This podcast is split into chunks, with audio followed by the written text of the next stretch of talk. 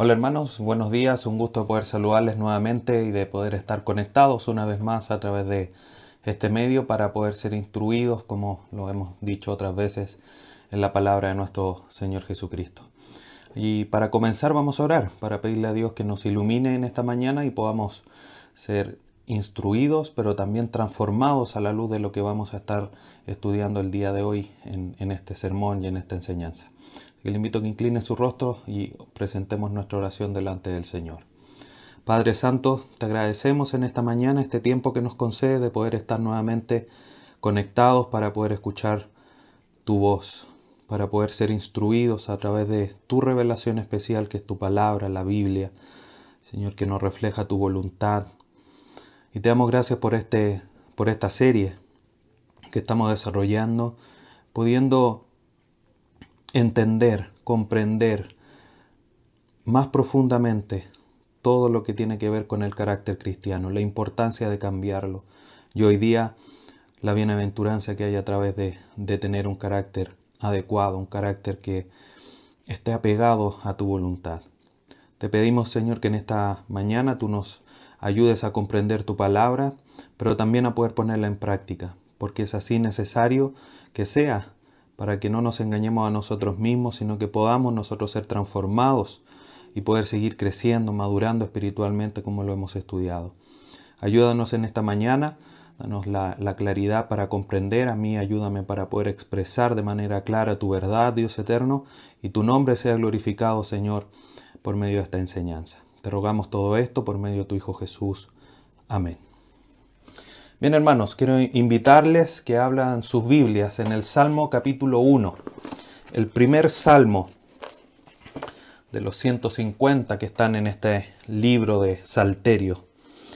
Y el Salmo número 1, que tiene seis capítulos, va a ser el texto que vamos a estar desarrollando el día de hoy para hablar con respecto al tema de un carácter bienaventurado. Ese es el título de la enseñanza del día de hoy, un carácter bienaventurado. El Salmo número uno es uno de los salmos más conocidos, junto con, obviamente, con otros. Eh, y es un salmo altamente práctico, un salmo que en su estructura general nos muestra dos posibles realidades y nada más.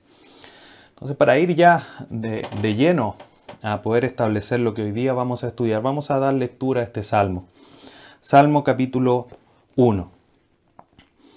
Bienaventurado el varón que no anduvo en consejo de malos, ni estuvo en camino de pecadores, ni en silla de escarnecedores se ha sentado, sino que en la ley de Jehová está su delicia, y en su ley medita de día y de noche. Será como árbol plantado junto a corrientes de aguas, que da su fruto en su tiempo, y su hoja no cae, y todo lo que hace prosperará. No así los malos, que son como el tamo que rebata el viento. Por tanto, no se levantará los malos en el juicio, ni los pecadores en la congregación de los justos, porque Jehová conoce el camino de los justos, mas la senda de los malos perecerá. Como mencionaba y está claramente aquí en la lectura general de este salmo, hay solamente, queridos hermanos, dos posibilidades de vivir esta vida. O se vive de una manera justa o se vive de una manera impía. ¿Se vive de una manera piadosa o se vive de una manera llena de maldad? No hay más opciones. Solamente hay estas dos opciones, estas, dos vías, estos dos caminos, estas dos sendas por las cuales transitar. Y el Salmo es muy rico en establecer esta diferencia. Y no solamente una diferencia en términos de una vida cotidiana, de algo particular, de algo práctico, sino que incluso llega a establecer una diferencia a un punto final, donde va a haber una culminación de todos los hechos de una manera completamente diferente una de otra. Y esto ya es muy importante que nosotros lo vayamos considerando, porque de cierta manera el final al que nosotros podamos, por decirlo así, acceder, siempre va a estar en relación a nuestro carácter, a cómo nosotros somos, a cómo nosotros nos desarrollamos en nuestra vida, cómo nosotros vamos mejorando. Mark Dever dice que el crecimiento es señal de vida. Y también él agrega, cuando se deja de crecer, se ha muerto. Por lo tanto, cuando nosotros hablamos de carácter, cuando nosotros pensamos y analizamos el tema del crecimiento, del desarrollo, de la madurez, tenemos que verlo como una herramienta que Dios nos ha entregado para evaluarnos a nosotros mismos. Hoy día, netamente en función del carácter cristiano, cómo es que se ha ido desarrollando, modificando, transformando a través del conocimiento de la palabra. Hoy día vamos a ver cómo es que el buen carácter, el carácter que es conforme al corazón de Dios, es el carácter que Dios bendice, el carácter bienaventurado. Y ya de manera general, en esta lectura nosotros vamos notando esta diferencia del carácter bienaventurado y del carácter no bienaventurado, por decirlo de alguna manera, queridos hermanos.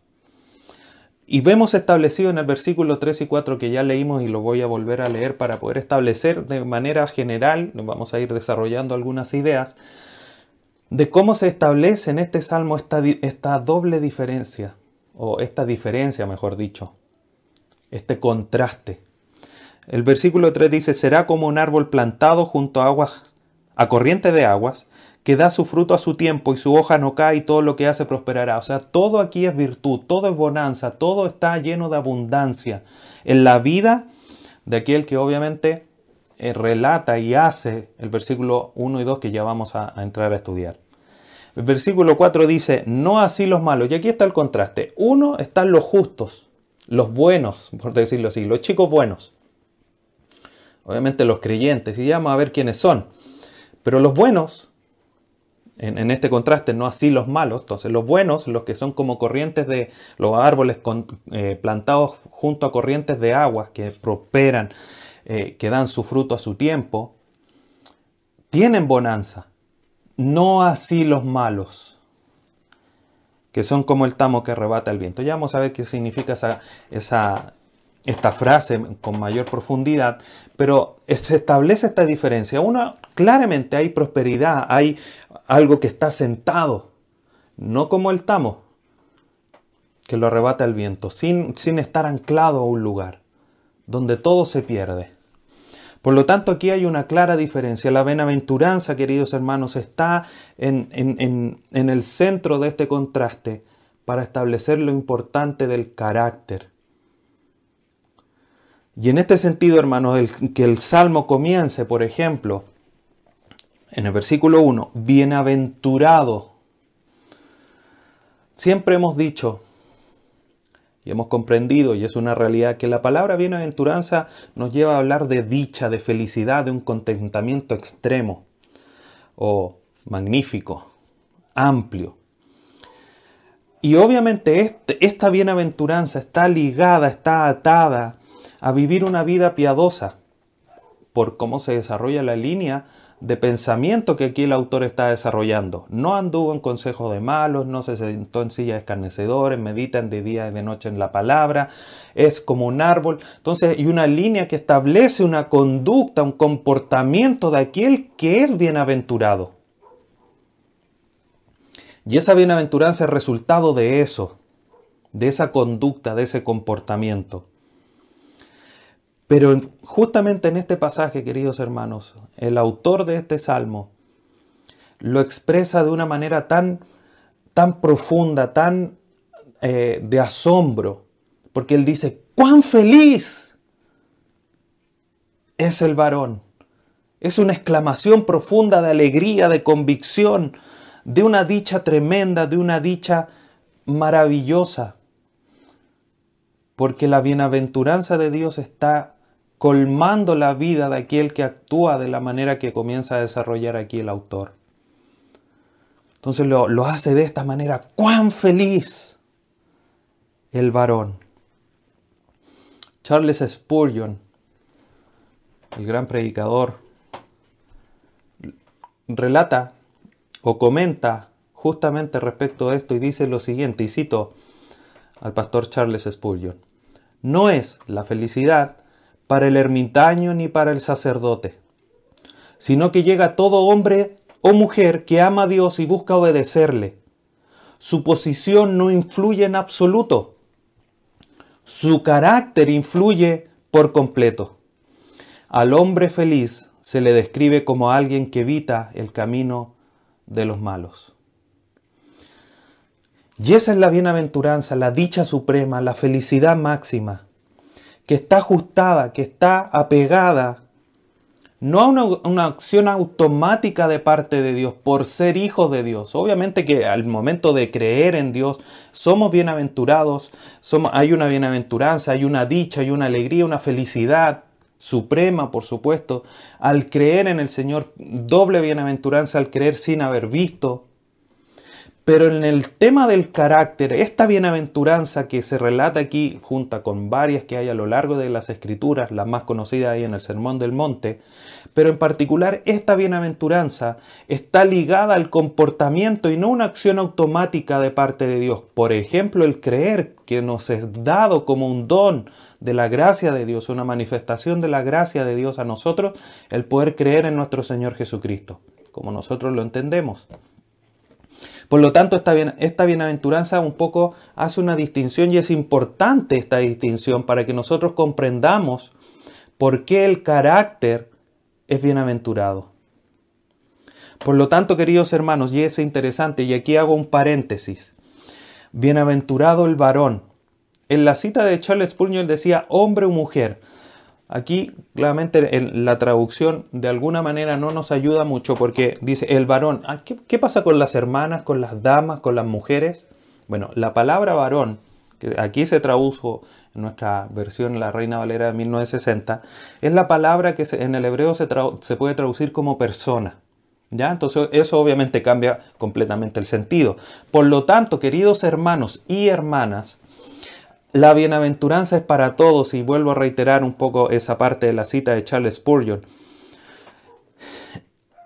sino que llega a todo hombre o mujer que ama a Dios y busca obedecerle. Esta bienaventuranza es para todas las personas, hombres o mujeres, grandes, chicos, medianos, negros, amarillos, de cualquier situación eh, natural, de contextura, de piel, de condición económica, no importa. Para todos es dado esta bienaventuranza. Pero obviamente hay una condición que hay que cumplir. Y con eso cierro el paréntesis. Y esa condición que hay que cumplir obviamente está ligada a todas estas acciones que nombra el versículo 1. Que son acciones que el hombre debe evitar para poder ser bienaventurado. ¿Qué es lo que el hombre tiene que evitar? Tiene que dejar de lado para poder alcanzar esta bienaventuranza, esta dicha máxima, esta felicidad altamente codiciable, en el buen sentido de la palabra codiciable, por supuesto. Entonces, ¿qué es lo que se debe evitar? Dice, bienaventurado el varón que no anduvo en consejo de malos. Esto, en digamos, en el contexto y en, en cómo lo expresa en términos poéticos el autor, significa que no comiences a, aceptar o a respaldar los principios del mundo, el principio de los malos, los principios de los que no conocen a Dios. No los aceptes. No andes en sus consejos, en sus principios. No aceptes sus pensamientos. No les des cabida a lo que ellos piensan. Eso es lo que quiere decir aquí esta primera parte. Eh, bienaventurado el varón que no anda escuchando consejos que no debe escuchar, ni asumiendo que la realidad del pensamiento postmodernista o de este mundo moderno, como se llama esta cultura, son de alguna manera aceptables y que tienen alguna cabida dentro de la iglesia o dentro de tu mente. No, queridos hermanos, no podemos, no debemos andar en los consejos de los malos.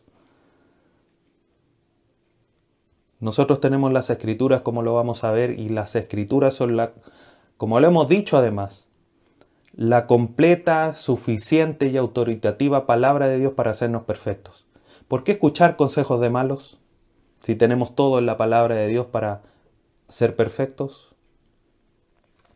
Entonces, bienaventurado el varón que no anduvo en consejo de malos. Segundo, no estuvo en camino de pecadores. ¿Qué quiere decir esto? Quiere decir que no se hayan unido a, sus acciones o que no actúen de la misma manera. O sea, de alguna manera esto va siendo una progresión. Primero, no aceptes sus pensamientos. Segundo, no actúes como ellos. No estés en sus caminos. Y tercero, ni en silla de escarnecedores se ha sentado. Y esto quiere decir, no hagas causa común con ellos. No te asocies con ellos. Dicho de otra manera, podríamos decir, no te unas a su estilo de vida, de pensamientos, de acciones y de como una causa, un movimiento a través de ello. A través de evitar, de no hacer todas estas acciones de andar, de estar, de sentarse, es que el hombre llega a recibir la bienaventuranza, la dicha suprema. Y aquí nosotros comenzamos a ver cuán hermoso es el obedecer a Dios. Nuestra felicidad, queridos hermanos, está basada no en hacer las cosas de este mundo, no en alimentar, no en hacer o cubrir nuestros deseos que, están que son terrenales. Ahora, no quiero decir con esto que no sea necesario vestirse, que, no, que sea malo darse algún gusto de alguna comida, por ejemplo, que sea malo ver películas. No estoy diciendo eso. Pero nuestro principal foco, nuestra principal preocupación tiene que ser cumplir la voluntad de Dios. Y de alguna manera aquí nosotros vemos que es, es tan sutil el, y es tan peligroso el caer en estas situaciones. Porque aquí el salmista dice, y de alguna manera nos presenta esta, esta gradualidad. Y eso es como un, una espiral de maldad. Fíjense, no anduvo en consejo de malos. Esa palabra malo quiere decir aquellos que se caracterizan por ser inicuos, por ser pecado, por ser, digamos, de una naturaleza caída. Cosa que somos todos. Obviamente nosotros los hijos de Dios somos redimidos. Pero hablando de los que no son creyentes, solo por no ser creyente, tienen una naturaleza caída. No anden en esos consejos. Pero posterior a eso, habla de estuvo en camino de pecadores, ya no son malos, son pecadores, son aquellos que practican, desobedecen de una manera ya sea intencional o no intencional, pero hay una práctica, hay un desarrollo de pecado en sus vidas. Ya no son simplemente malos, ahora son desobedientes completamente al Señor. Hay un, un escalón más en esta espiral gradual de maldad. Y concluye, ni en silla de escarnecedores se ha sentado. Esa palabra escarnecedores quiere decir o hace alusión a aquellos que se burlan, que desprecian las cosas de Dios. Entonces empezamos solamente con aquellos que tienen una naturaleza caída, seguimos con aquellos que empiezan a obedecer de una manera ya más eh, permanente, frecuente, y terminamos con aquellos que desprecian y se burlan de las cosas de Dios. Y eso es, de alguna manera, cómo es el proceso en el cual nosotros podemos ir cayendo. Si no nosotros nos damos cuenta y no somos agudos en hacer una evaluación de cómo se está desarrollando nuestro carácter, de cómo nos estamos o no separando, evitando estas acciones que el salmista aquí está desarrollando y que está nombrando de manera clara. Por lo tanto, queridos hermanos, la dicha profunda y real del justo proviene de un carácter de un corazón, de un interior que está siendo renovado, como dice Romanos 12.2, y que no se deleita en lo profano, no se deleita en el consejo de los malos, no se deleita en el camino que ellos hacen, no se deleita en sentarse junto a los que se burlan de las cosas de Dios, sino que nace de un deleite de la palabra de Dios, como dice el versículo 2. Sino que, aquí está el contraste, no como estos malos, no anda en eso, no se involucra en estas acciones, las evita. Pero ¿qué es lo que hace? No solamente se mantiene ahí quieto evitando, evitando todas esas cosas, no se mantiene quieto, sino que tiene una acción, hace algo. ¿Qué es ese algo? Que aquí lo manifiesta como un contraste, sino que en la ley de Jehová está su delicia, y en su ley medita de día y de noche. Hay un contraste, no quiere, no hace lo malo. No se sienta con malos, ni con pecadores, ni con escarnecedores. Se aparta de ellos, los evita. Pero no solamente eso, sino que hay un deleite, hay una búsqueda que nace de un corazón obviamente renovado, un corazón que ha sido transformado por el Espíritu Santo.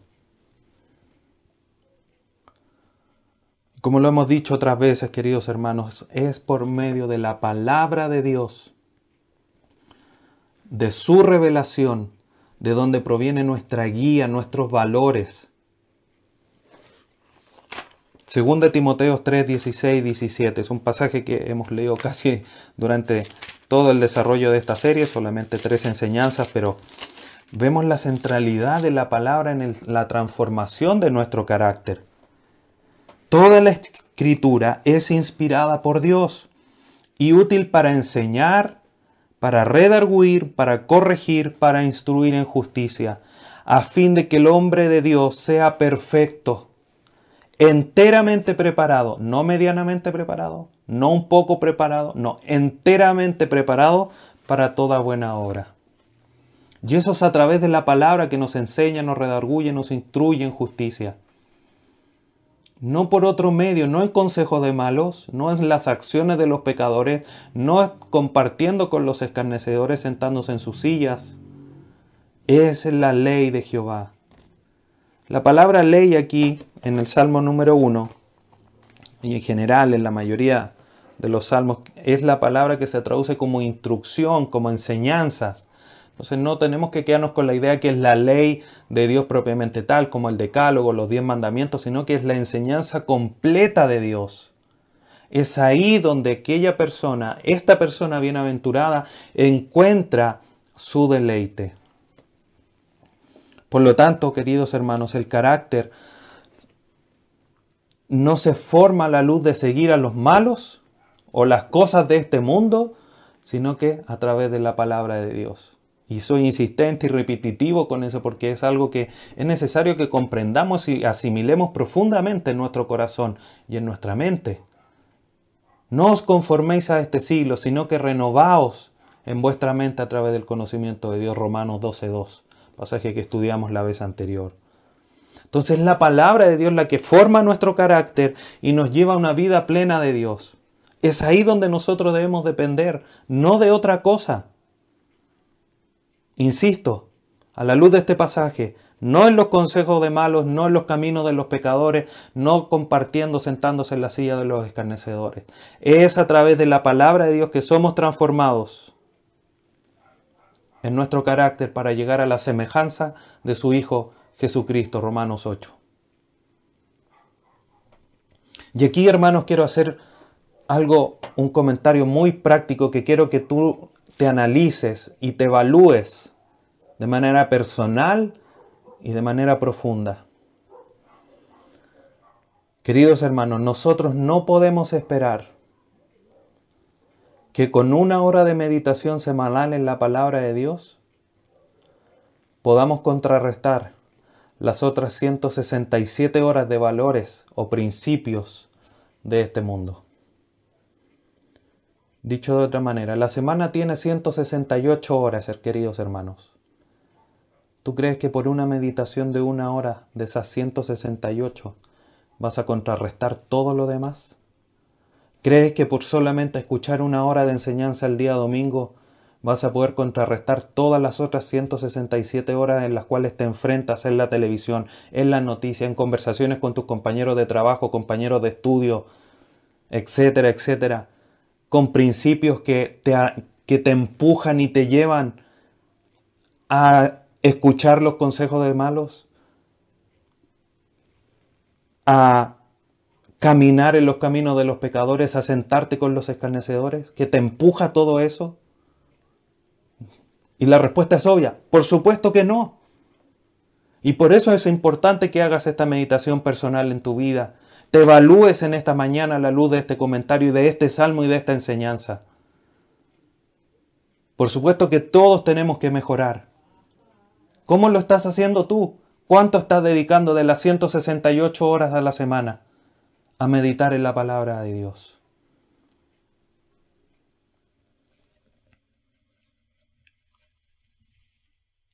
Charles Spurgeon comenta lo siguiente.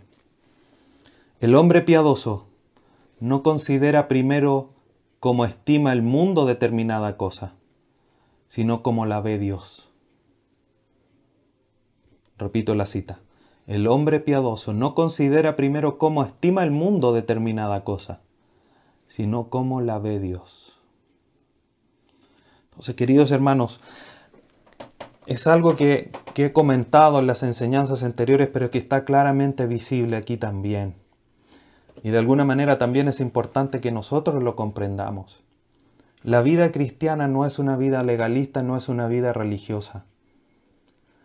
La vida cristiana bíblica que nos es demostrada en la palabra de Dios no es una vida legalista de hacer la ley de Dios por hacerla, de obedecer una lista de mandatos. Que tengo que hacer esto, que no tengo que hacer esto. Esto sí lo hago, esto no lo hago. No es eso. Eso obviamente nos ayuda en un principio. Pero claramente aquí el carácter está formado no solamente por evitar hacer ciertas cosas, sino que en un deleite en la palabra, en la instrucción, en la enseñanza de Dios. Y obviamente esto nace de un interés profundo, real, con un anhelo amoroso de, tener la palabra de Dios, de encontrarse con Dios en su palabra. Hay un comentario, una foto, una imagen, un meme, puede ser, que se ve en algunas ocasiones en, las redes sociales. Dice, el único libro donde su autor está presente cada vez que se lee es la Biblia. Hermano, cuando tú lees las escrituras, Dios, el autor de este libro, su Espíritu Santo está contigo, ayudándote a comprender. Lee cualquier otro libro y el autor no va a estar ahí. Eso finalmente lo que dice la cita, el comentario. Pero te, te lo menciono para que de alguna manera medites, querido hermano, en lo importante y lo fundamental es que nosotros tengamos tan en alta estima la palabra de Dios. Salmo 138, para reforzar esta idea. Versículo 2. Me postraré hacia tu santo templo y alabaré tu nombre por tu misericordia y tu fidelidad, porque has engrandecido tu nombre y tu palabra sobre todas las cosas. Dios ha elevado su palabra y su nombre al mismo nivel. ¿Qué es lo que nos corresponde hacer nosotros? Exactamente lo mismo, por supuesto. Entonces, no es solamente dejar de hacer estas cosas, evitar lo que dice el versículo 1, sino que tiene que haber una contraparte, un contraste. Mucha gente no escucha el consejo de malos. Mucha gente no anda en los caminos de los pecadores y mucha gente no se sienta con los escarnecedores. Muchos. Pero no se deleitan en la palabra de Dios. Por lo tanto, no hay un corazón transformado. Y es ahí donde hace eh, el hincapié Dios. Ese es el punto importante. Es ahí donde Dios pone el foco.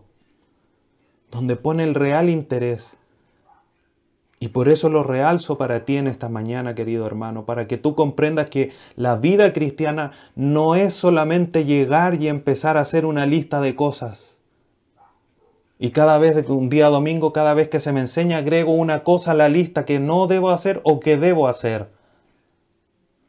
La vida cristiana nace de un entendimiento de la palabra de Dios. Por eso era tan importante la lección anterior, comprender la realidad del cambio, de renovar nuestra mente para que comprobemos cuál sea la buena voluntad de Dios agradable y perfecta.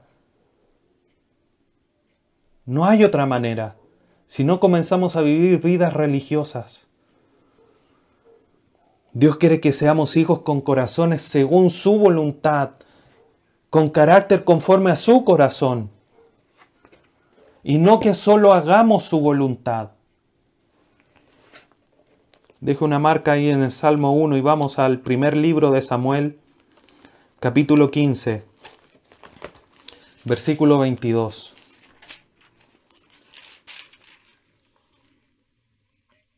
Y Samuel dijo, primer libro de Samuel 15, 22.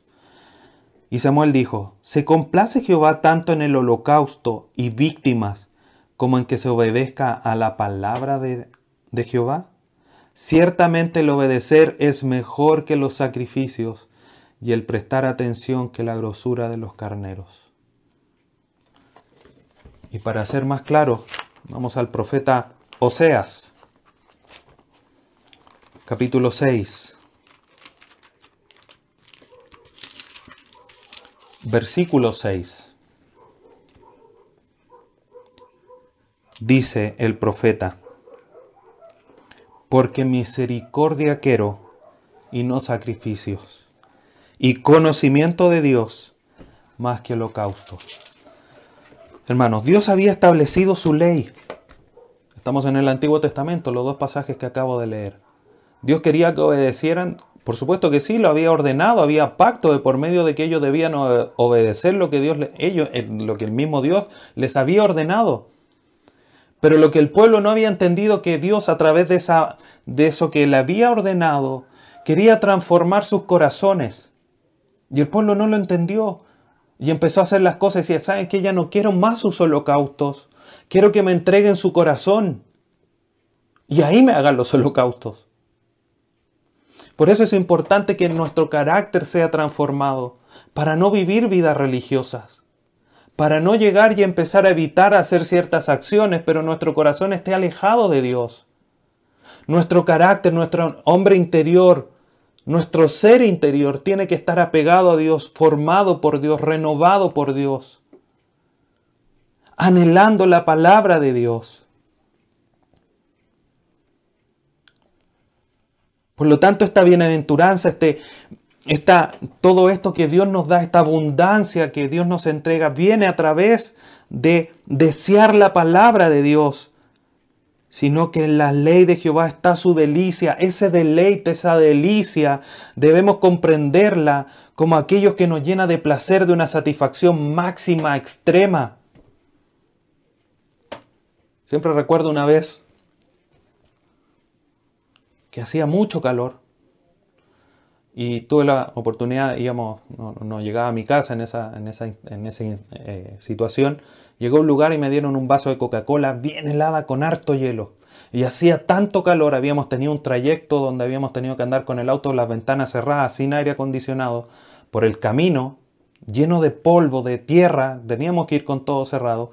Y llegar a esa casa y con ese vaso, saben que tomarme ese vaso de Coca-Cola fue Yo creo que todos me entendieron el ejemplo.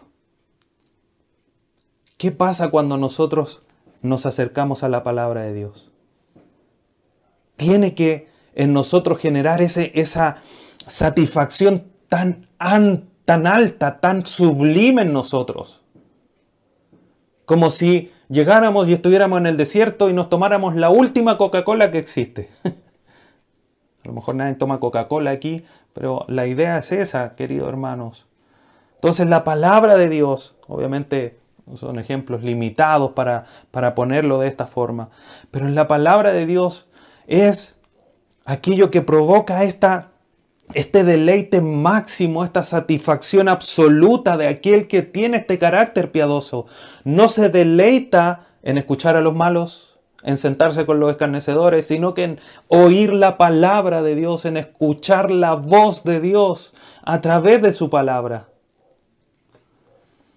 Ahí está su sumo gozo, su sumo deleite y tiene por supuesto un valor incalculable, como dice también el salmista en el Salmo 119, 103. Oh, cuán dulces son a mi... Eh, bueno, no lo voy a citar, no me lo sé de memoria lo voy a leer, Salmo 119, versículo 103. que es un pasaje conocido. Cuán dulces son a mi paladar tus palabras, más que la miel a mi boca.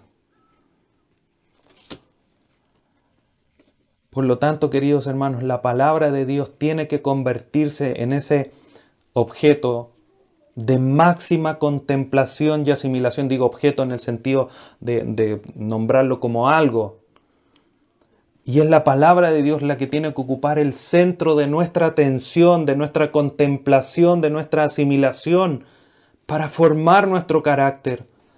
Todo lo que necesitamos para la vida y la piedad se nos ha sido dado a través del conocimiento de la palabra de Dios, de nuestro Señor Jesucristo. Por lo tanto, nuestro carácter tiene que estar formado en que deseamos, nos deleitamos, encontramos un sumo gozo en leer la palabra de Dios pero también en meditarla. Y aquí claramente está el ejemplo del meditar, de cuando los animales cortan el pasto, lo tragan y después lo devuelven para rumiarlo y digerirlo, sacarle todos los nutrientes. Es así como nosotros debemos de memorizar, atesorar la palabra de Dios y en el momento nos recordamos de algún versículo, lo meditamos, lo, lo y vemos la palabra y pensamos todas estas implicaciones que tiene y con eso vamos nutriendo nuestra alma para formar nuestro carácter a la luz de aquel ejemplo maravilloso que es nuestro Señor Jesucristo. Por lo tanto, el deleite nace de un corazón, es como un círculo virtuoso. Entre más yo paso con la palabra, más me deleito, más cambio mi carácter, más se renueva mi entendimiento, más se conforma mi carácter al propósito de Dios, que es a la imagen de nuestro Salvador Jesucristo, y más deseo la palabra. Y comienza a ser un círculo virtuoso que va desarrollando un carácter piadoso, un carácter agradable, un carácter bienaventurado delante de los ojos de Dios.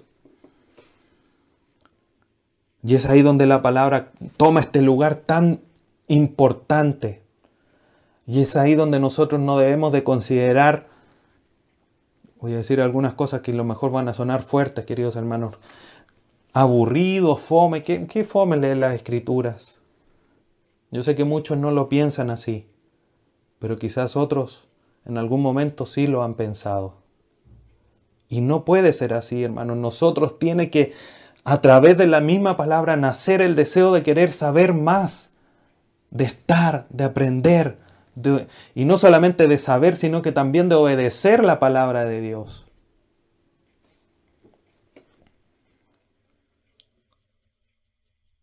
Por lo tanto, hay un, un deseo de querer aprender y de, comprender más. Y esto trae un resultado, versículo 3. Este deleitarse en, el Señor, de dejar de, de hacer estas cosas, trae y resulta que nuestro carácter glorifique al Señor. Dice el versículo 3, será como árbol plantado junto a corrientes de aguas que da su fruto en su tiempo y su hoja no cae, y todo lo que hace prosperará. Todo esto es posible de glorificar a Dios porque llevamos fruto. Juan 15, 8. En esto es glorificado mi Padre, que ustedes lleven mucho fruto. Segunda carta de Pedro.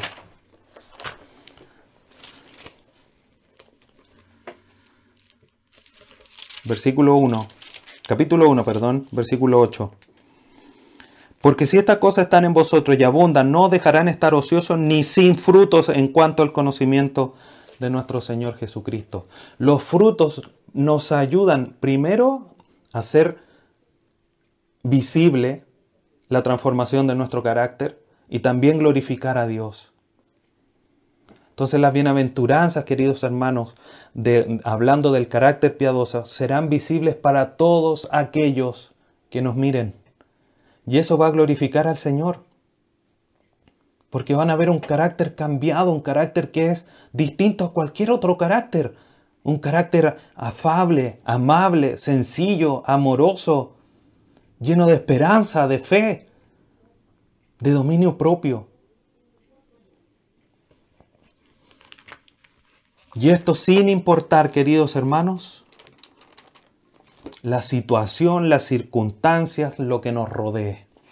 Mire lo que dice Jeremías 17.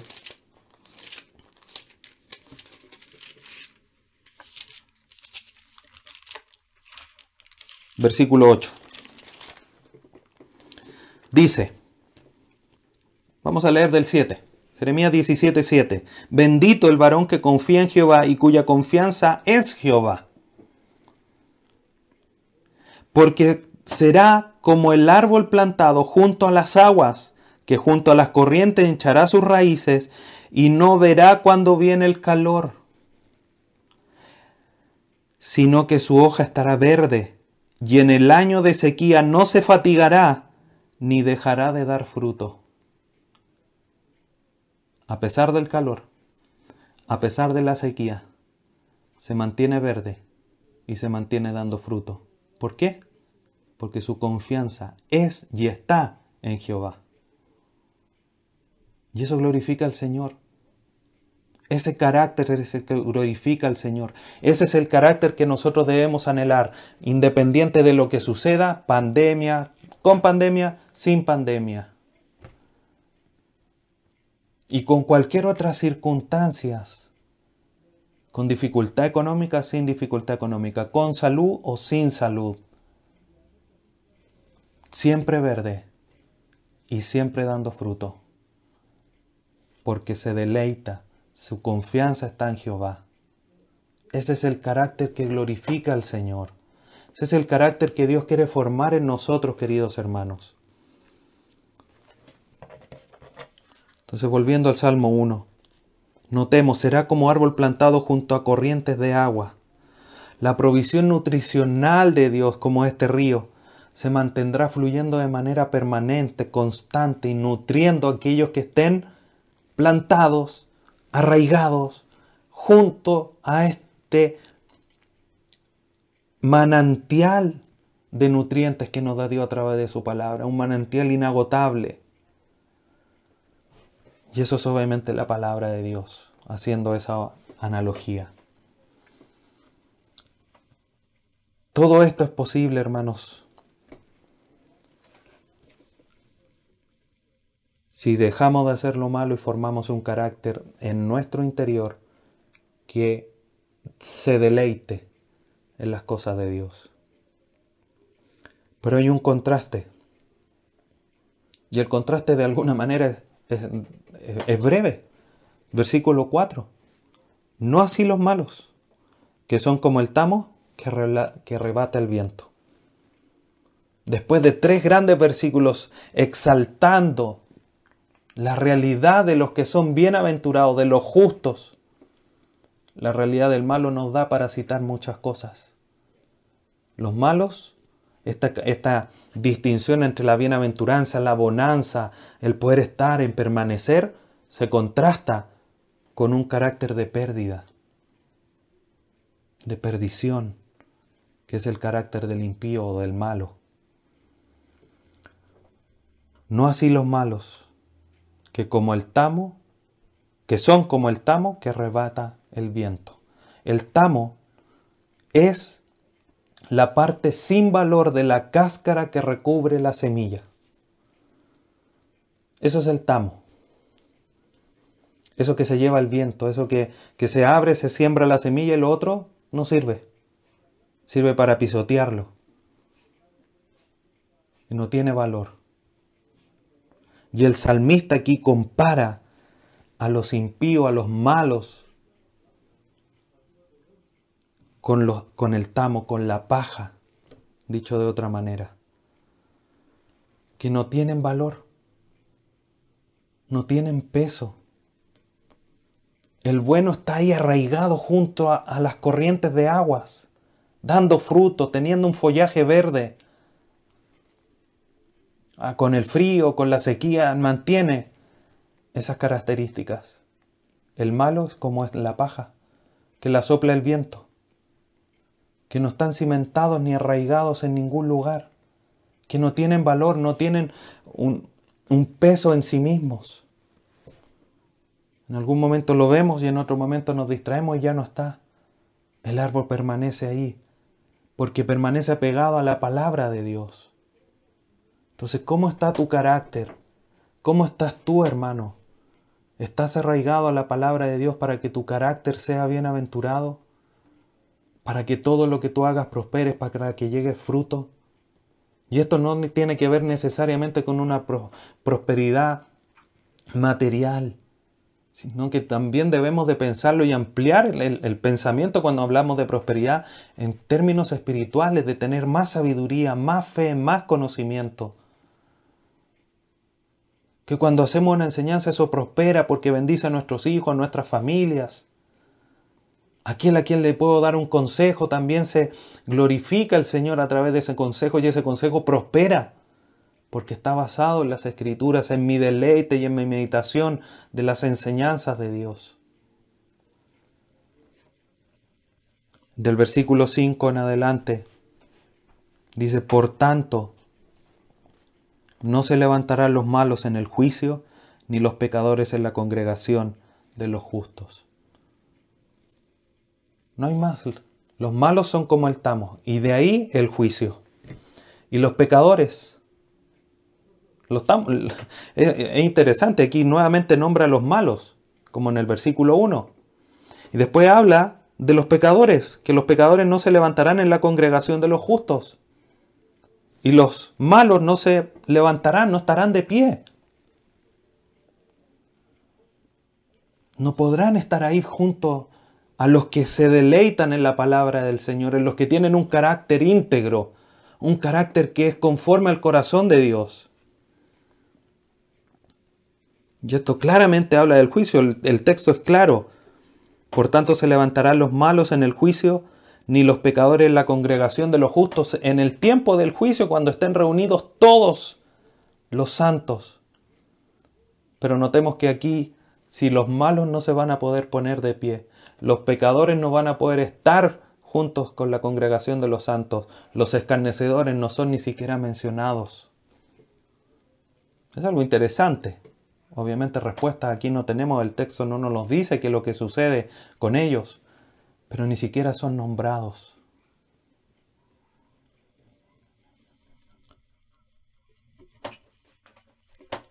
¿Por qué los malos, por qué los, los pecadores no van a poder estar?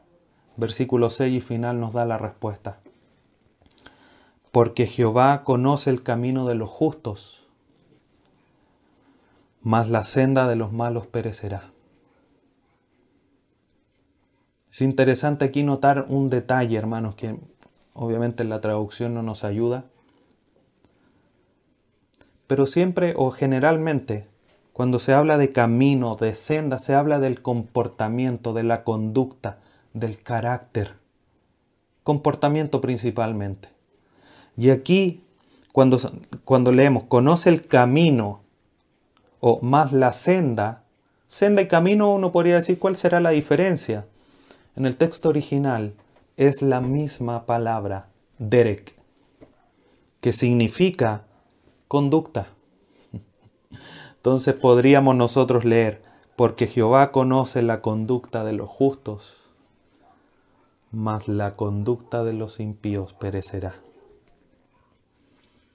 Queridos hermanos, Dios conoce la conducta de los malos, por eso van a perecer. Y también conoce tu conducta, conoce tu carácter, conoce tu interior. El Espíritu Santo mora dentro de ti, te conoce perfectamente. El Espíritu Santo que escudriña hasta lo más profundo del corazón de Dios. ¿Tú crees que puedes ocultarle algo al Espíritu Santo? Tu carácter está siendo completamente, está desnudo delante de los ojos de Dios. A Él no le podemos engañar. ¿Cómo está siendo tu carácter? El evitar sentarse con los escarnecedores, en andar en los caminos, en los consejos de los malos, en andar con los pecadores, estar con ellos, nace de un corazón que se deleita en la palabra de Jehová, querido hermano. ¿Estás tú anhelando la palabra de Dios para transformar tu carácter? para transformar tu interior y no ser solamente un cristiano religioso, sino que un cristiano que, que aborrece lo malo en base a su amor a la palabra? Nosotros, queridos hermanos, debemos anhelar, anhelar, desear, buscar y trabajar en nuestro carácter, buscando justamente esto que les estoy comentando a la luz de este pasaje, de anhelar la palabra de Jehová en nuestro interior, en nuestro corazón, para así hacer verdad el propósito de Dios en nosotros. Como decía la vez anterior, debemos nosotros hacer el propósito de Dios nuestro propio propósito. ¿Quieres ser semejante a la imagen de tu Salvador Jesucristo? Por lo tanto, querido hermano, deleítate en la ley de Jehová, medita en ella de día y de noche, no una hora a la semana. Y si es de, menos de eso, peor aún. Busca. Como brama como las, por las corrientes de, la, de las aguas, así clama por ti, oh Dios, el alma mía, dice el salmista. Sé como el siervo que busca, que insta ahí en las aguas frescas para encontrar ese, ese refresco a su corazón sediento. Busca al Señor, transforma tu carácter. Todos lo necesitamos, todos tenemos que ir cada vez más allá para ser conformados a la imagen de su Hijo Jesucristo. Todos estamos en ese proceso. Es nuestra responsabilidad también, como dice Pedro, desear la leche espiritual no adulterada para que por ella crezcáis, dice. Es nuestra responsabilidad el buscar, el inquirir, el insistir, el ser proactivo para que nuestro carácter cambie, para glorificar a Dios.